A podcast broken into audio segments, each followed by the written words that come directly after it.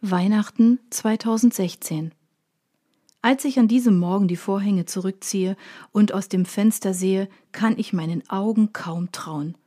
Unser sonst so tristes Städtchen hat sich über Nacht in eine traumhaft schöne Winterwunderlandschaft verwandelt.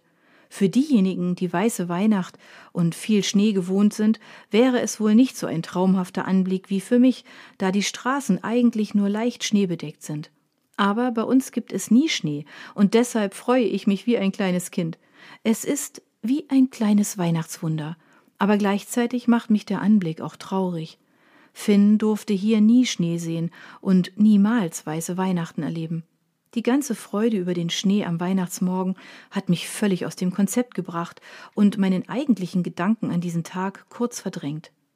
Heute ist es genau ein Jahr her.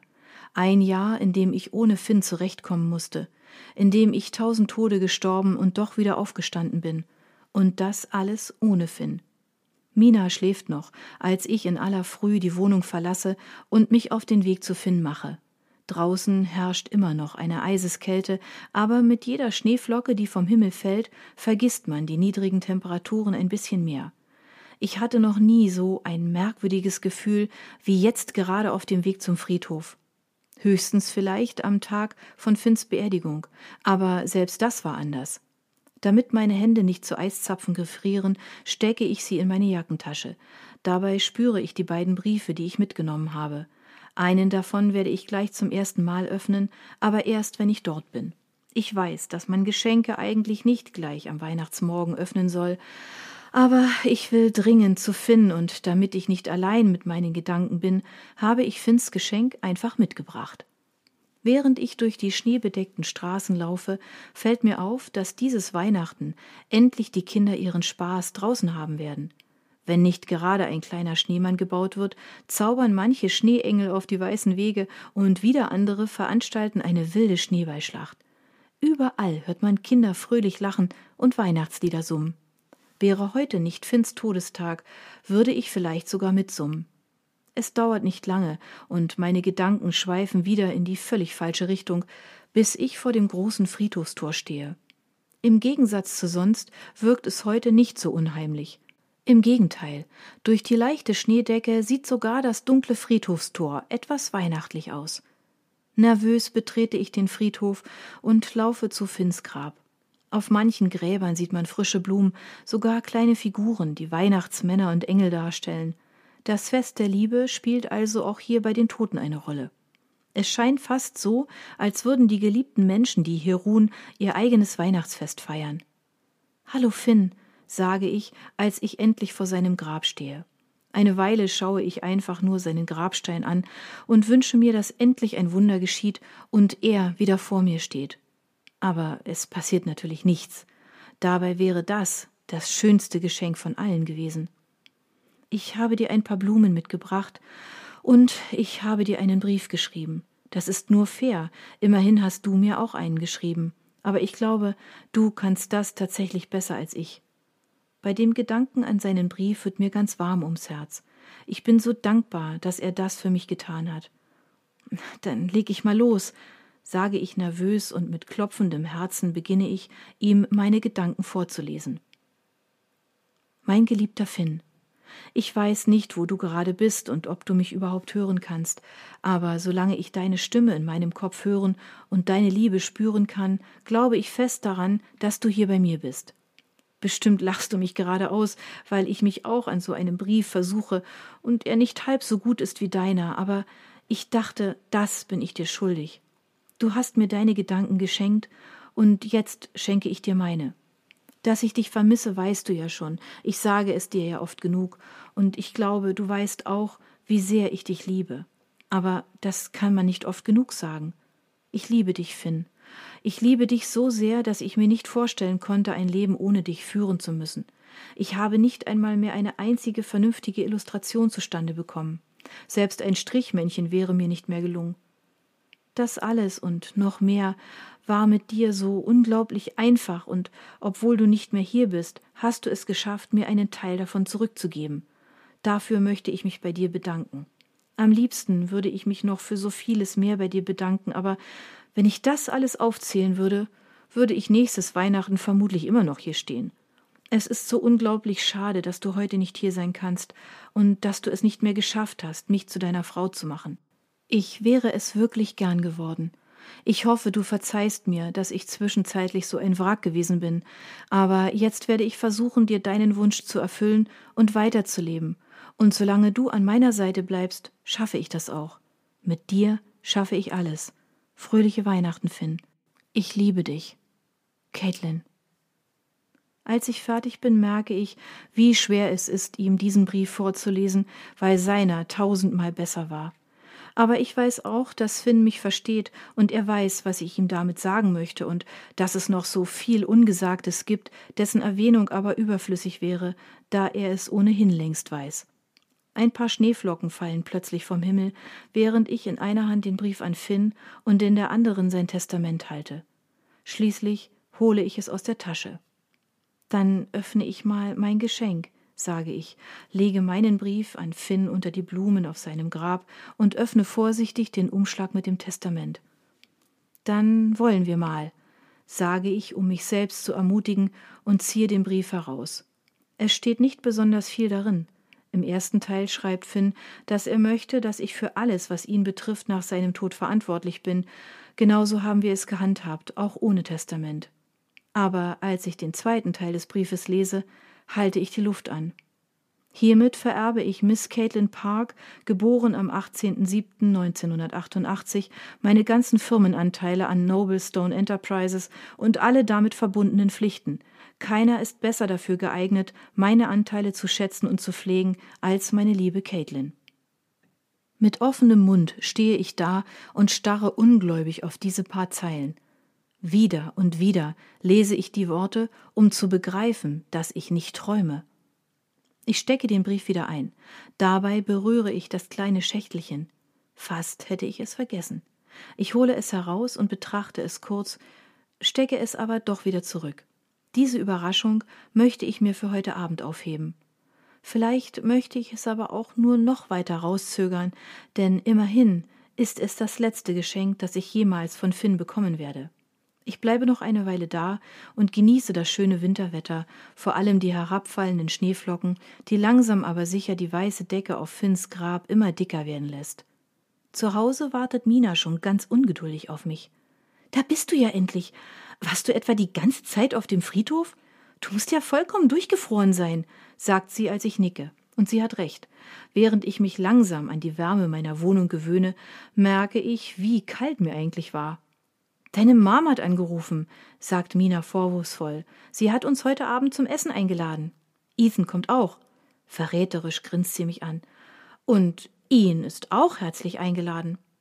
Mit einem Essen habe ich gerechnet, aber nicht damit, dass Mom auch Ian einladen würde, mal abgesehen davon, dass sie ihn nicht einmal kennt. Er hat ihr gestern Abend zwar kurz zugewunken, aber das war es dann auch schon. Noch dazu war es stockdunkel gewesen, und da es wie aus Eimern geschüttet hat, glaube ich nicht, dass sie ihn überhaupt richtig gesehen hat. Da ich gerade dabei bin, mir meine Schuhe auszuziehen und ich deshalb nur auf einem Bein stehe, wäre ich vor Schreck fast umgefallen. Guck nicht so überrascht, feigst Mina. Irgendwann hättest du ihn sowieso deinen Eltern vorgestellt. Woher willst du das wissen? frage ich sie empört. Wir sind kein Paar oder so. Wir sind einfach nur Freunde, und selbst das kann man noch nicht mal wirklich behaupten. So lange kennen wir uns noch nicht. Mina hebt die Hände in die Luft. Sorry, ich wollte es nur mal gesagt haben. Da wir noch fast den ganzen Tag Zeit haben, bis wir zu meinen Eltern aufbrechen, beschließen wir, Plätzchen zu backen. Ethan laden wir auch ein, und er kommt sogar vorbei, aber wahrscheinlich nur, weil er nicht weiß, was wir mit ihm vorhaben. Deshalb rutscht ihm auch die Kinnlade runter, als wir ihm mit mehlbeschmierten Gesichtern die Tür aufmachen. Wie seht ihr denn aus? Man kann ihm richtig das Fragezeichen, das in seinem Kopf herumspukt, ansehen. Wir heißen dich herzlich willkommen zu unserer super-duper Weihnachtsbäckerei, ruft Mina lachend und zieht ihn in die Küche. Das ist doch nicht euer Ernst, sagt Ethan wenig begeistert. Ich weiß, es ist lange her, aber was Kochen und Backen angeht, habe ich mich kein bisschen verändert. Eigentlich habe ich mich auch sonst nicht verändert. Ihr könnt also getrost weiterhin davon ausgehen, dass ich in einer Küche nur zum Essen was zu suchen habe. Ach Quatsch, wir machen aus dir heute einen wahren Plätzchenbackmeister, sagt Mina und drückt ihm ein Nudelholz in die Hand. Keine Angst, du musst den Teig nur ausrollen, flüstere ich ihm zu. Fürs Erste, sagt Mina. Wir schaffen es, genau ein Blech Butterplätzchen in allen möglichen Motiven zu backen, darunter sogar ein Einhorn. Mina bestand darauf. Als wir das nächste Blech machen wollen, nimmt sich Mina plötzlich eine Handvoll Mehl und klatscht es Ethan mit voller Wucht ins Gesicht. Bist du verrückt? sagt dieser wütend, aber ich kann nicht anders und muss lachen. Sein weißes Mehlgesicht sieht zu lustig aus. Ich glaube, ich habe ihn noch nie so albern wie in diesem Moment erlebt. Ja, ganz lustig, erwidert Ethan sarkastisch, aber nachdem Mina in mein Gelächter mit einstimmte, lachen wir einfach weiter, solange bis uns plötzlich eine Handvoll Mehl ins Gesicht geklatscht wird. Hey, was soll das denn? beschwere ich mich. Jetzt ist es wohl nicht mehr so witzig, was? sagt Ethan, und diesmal ist er derjenige, der lacht. Na warte, das kriegst du zurück, droht Mina und schmeißt noch eine Ladung auf Ethan. Während draußen die Kinder Schneeballschlachten veranstalten, sind wir mit unserer eigenen Schlacht beschäftigt. Nur, dass es sich dabei nicht um Schnee, sondern um Mehl handelt. Irgendwann kommen auch noch Zuckerperlen und Schokokugeln zum Einsatz. Schließlich liegen wir lachend auf dem Boden. Oh shit, das müssen wir jetzt noch alles aufräumen, sage ich und schaue mich verzweifelt in meiner Küche um, die wie ein Schlachtfeld aussieht. Es dauert noch eine Weile, bis wir uns aufgerafft haben und wir endlich wissen, womit wir anfangen, aber nach einer Stunde sieht die Küche wieder halbwegs vorzeigbar aus. Hier und da sieht man noch Spuren von Mehl oder ein paar rosa Zuckerperlen herumliegen, aber im Großen und Ganzen ist es wieder sauber. Zufrieden sehe ich mich um, aber eigentlich freue ich mich überwiegend darüber, dass mit Ethan wieder alles beim Alten zu sein scheint und ich endlich meinen Freund wieder habe. Die ganze Aktion hat mindestens so viel Spaß gemacht wie Minas und mein kleiner Ausflug zum Weihnachtsmarkt. Finn hat recht. Ich bin nicht allein. Und selbst wenn er nicht da ist, habe ich immer noch meine Freunde und meine Familie, und das wird mir in diesem Moment klar. Nachmittags machen Mina und ich uns zusammen hübsch dieses Mal gibt sie mir ein goldenes Kleid. Es ist wunderschön und ich fühle mich fast wie Cinderella. Es gibt also doch gute Feen. Und Mina ist meine. Ich trage die Haare heute offen, weil ich nicht schon wieder eine Hochsteckfrisur haben möchte, ganz zum Missfallen von Mina. Letztendlich erlaube ich ihr doch, mir ein paar Locken in mein Haar zu zaubern. Zusammen mit dem goldenen Kleid fühle ich mich wie ein kleiner Engel. Und als ich Mina sehe, muss ich grinsen, denn sie sieht wie mein passendes Gegenstück aus. Nur, dass sie im Gegensatz zu mir ein silbernes Kleid trägt und ihre Haare weitaus voluminöser sind als meine. Aber das ist ja bei ihr immer so. Ethan ist nochmal nach Hause gegangen, was vor allem daran lag, dass er wie ein lebendes Plätzchen aussah. Er würde dann direkt zu meinen Eltern fahren. Ian steht wieder pünktlich vor meiner Tür, um Mina und mich abzuholen. Auch er scheint sich ein bisschen herausgeputzt zu haben, denn unter seiner Jacke kann ich ein weinrotes Hemd ausmachen. Die Farbe steht ihm ausgezeichnet. Dazu trägt er normale Jeans, daher ist sein Outfit auch nicht zu schick. Ich in meinem goldenen Kleid komme mir hingegen ziemlich overdressed vor, deshalb bin ich froh, dass Mina ein silbernes trägt. Draußen schneit es wieder, während wir auf dem Weg zu meinen Eltern sind. Ich kann es immer noch nicht glauben, dass bei uns tatsächlich Schnee fällt und das noch dazu an Weihnachten. Wow, so viel Schnee gab es hier noch nie, sagt Ian. Hat es hier überhaupt schon mal geschneit? Ich schüttle den Kopf. Schnee hat es, seit ich hier in England lebe, tatsächlich nicht ein einziges Mal gegeben. Ich fand das immer furchtbar, weil ich weiße Weihnachten wie in den ganzen Filmen haben wollte. Jetzt ist mein Wunsch in Erfüllung gegangen. Es ist nur traurig, dass Finn das nicht mehr erlebt hat. Aber wer weiß, vielleicht haben wir ihm diesen Wintertraum zu verdanken. Meine Mom hat natürlich das ganze Haus geschmückt und offenbar wie wir heute Mittag Plätzchen gebacken, denn überall duftet es nach frischem Gebackenem und Zimt. Dad liebt Zimtsterne. Heute Morgen habe ich Mom extra nochmal angerufen und sie gebeten, Ian nicht mit irgendwelchen Fragen zu löchern. Bis jetzt hält sie sich daran, aber auch, weil sie ihn nicht mit Fragen bombardiert, sieht man ihr an, dass ihr so einiges auf der Zunge liegt. Sie sind also Arzt? Erkundigt sie sich bei ihm, während wir ihre köstliche Weihnachtsgans verspeisen.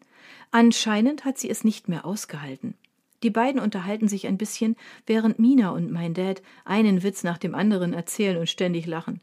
Hast du dein Weihnachtsgeschenk schon geöffnet? fragt mich Isen, und für einen kurzen Moment weiß ich nicht, wovon er spricht.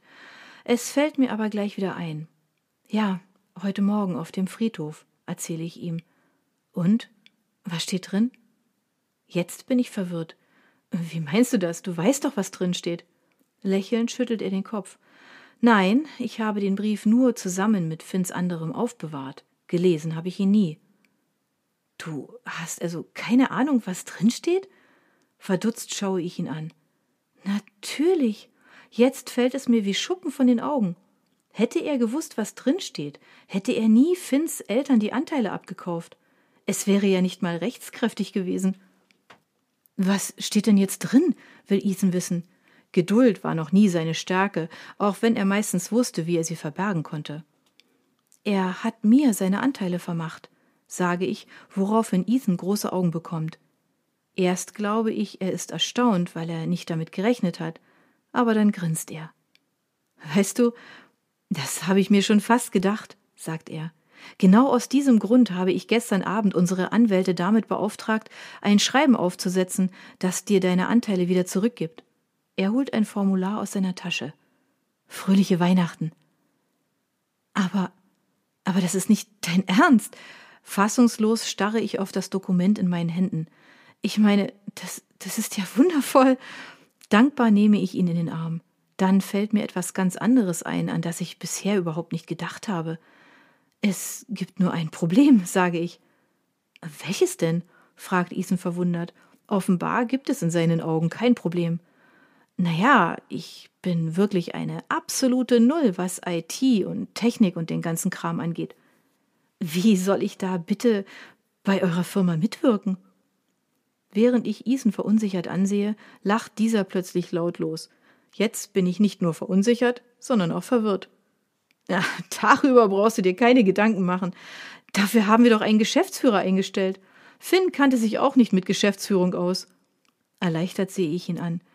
Ich bin tatsächlich Teilhaberin einer IT-Firma. Was hat sich Finn bloß dabei gedacht? Es war ein wundervoller Abend. Ich hatte meine Eltern und meine engsten Freunde um mich herum, und genau das war es, was ich am Weihnachtsabend so dringend brauchte. Genau aus diesem Grund hatte ich mich so sehr vor diesem Tag gefürchtet. Ich wollte nicht allein sein an Finns erstem Todestag und noch dazu an Weihnachten. Aber das war ich nicht und das bin ich nicht. Und genau das hat mir diesen Tag gerettet und so erträglich wie nur irgendwie möglich gemacht. Das ist es, was Weihnachten so besonders macht.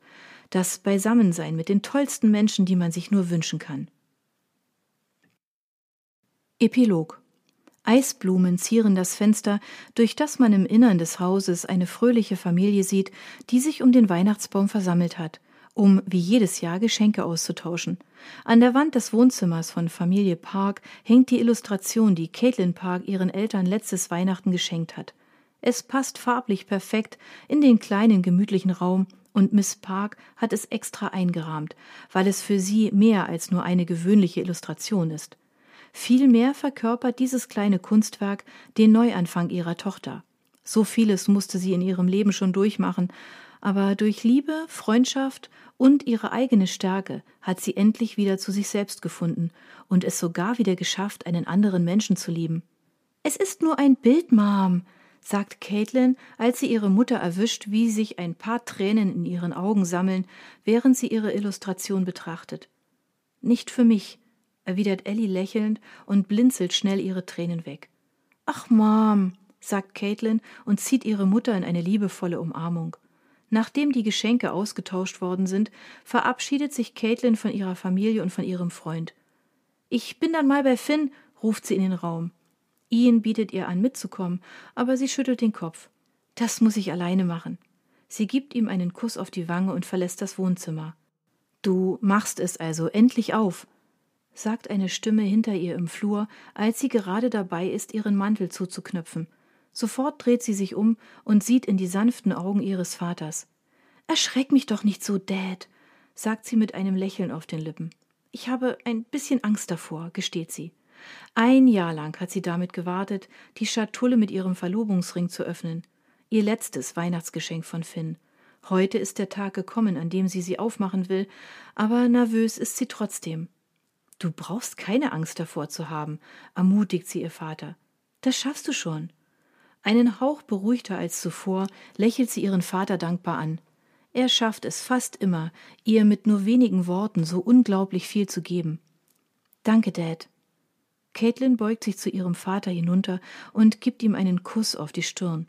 Vor gut einem Monat hatte er einen Bandscheibenvorfall, so dass er die nächste Zeit noch im Rollstuhl verbringen muss. Glücklicherweise geht es ihm aber schon um einiges besser. Wie jedes Mal, wenn Caitlin vor den großen Toren des Friedhofes steht, fühlt sie sich ein bisschen unbehaglich. Zum einen, weil sie Finn auf die einzige Art begegnen würde, die ihr noch möglich ist, und zum anderen, weil die großen Tore immer noch eine unheimliche Atmosphäre verbreiten. Das Einzige, was dem in dieser Jahreszeit entgegenwirkt, ist der Schnee, der wie letztes Jahr pünktlich zu Weihnachten die Erde bedeckt. Hallo Finn, begrüßt Caitlin Finn, als sie vor seinem Grabstein steht. Auf sein Grab legt sie einen Strauß hellblauer und weißer Rosen, den sie bei dem Blumenladen, in dem ihre Mutter arbeitet, gekauft hat. Caitlin erzählt Finn von dem Abendessen, wie sie es immer tut, wenn sie etwas zu erzählen hat. Obwohl Finn jetzt schon seit zwei Jahren nicht mehr bei ihr ist, spricht sie mit ihm und kommt ihn regelmäßig besuchen. Sie hat ihm sogar Ian vorgestellt, den Tierarzt, mit dem sie jetzt zusammen ist. Caitlin hat gehofft, dass Finn nichts gegen ihre neue Beziehung einzuwenden hat. Eigentlich weiß sie ja, dass er nichts dagegen hat, aber sie wollte ihm Ian trotzdem vorstellen. Es ist nur noch ein ungeöffnetes Geschenk übrig, endet sie mit ihrer kleinen Erzählung und holt die Ringschatulle aus ihrer Jackentasche, die sie seit einem Jahr jeden Tag bei sich trägt. Dann wollen wir mal. Vorsichtig öffnet sie das Schächtelchen, erst einen Spalt breit und dann immer weiter, bis sie schließlich ganz offen ist. Fassungslos schlägt sie die freie Hand vor den Mund. Einer der letzten Sonnenstrahlen des Tages scheint auf den kleinen Diamanten, der hervorblitzt und reflektiert die kühle Abendsonne. Finn, der, der ist, der ist wunderschön. Eine Träne kullert ihr über die Wange. Caitlin hat schon lange nicht mehr geweint. Die Zeit der Trauer war überwunden, und außerdem hat sie jetzt Ian, der ihr hilft und sie unterstützt, wo immer er nur kann. Sie befreit den schlichten, aber traumhaft schönen Ring aus seiner Schatulle und steckt ihn sich selbst an. Natürlich passt der Ring perfekt, auch wenn sich Caitlin fragt, wie Finn wohl ihre Ringgröße herausgefunden hat. Aber das ist jetzt nicht wichtig. Eine Welle der Liebe überkommt Caitlin. Das einzig Traurige an der ganzen Sache ist, dass Finn ihr nicht selbst den Ring anstecken konnte. Aber das ist leider nicht zu ändern. Lächelnd beobachtet Caitlin die untergehende Sonne. Es ist ein wunderschönes Naturschauspiel, wie die rote Sonne langsam untergeht und immer noch Schneeflocken vom Himmel fallen. Fröhliche Weihnachten, Finn.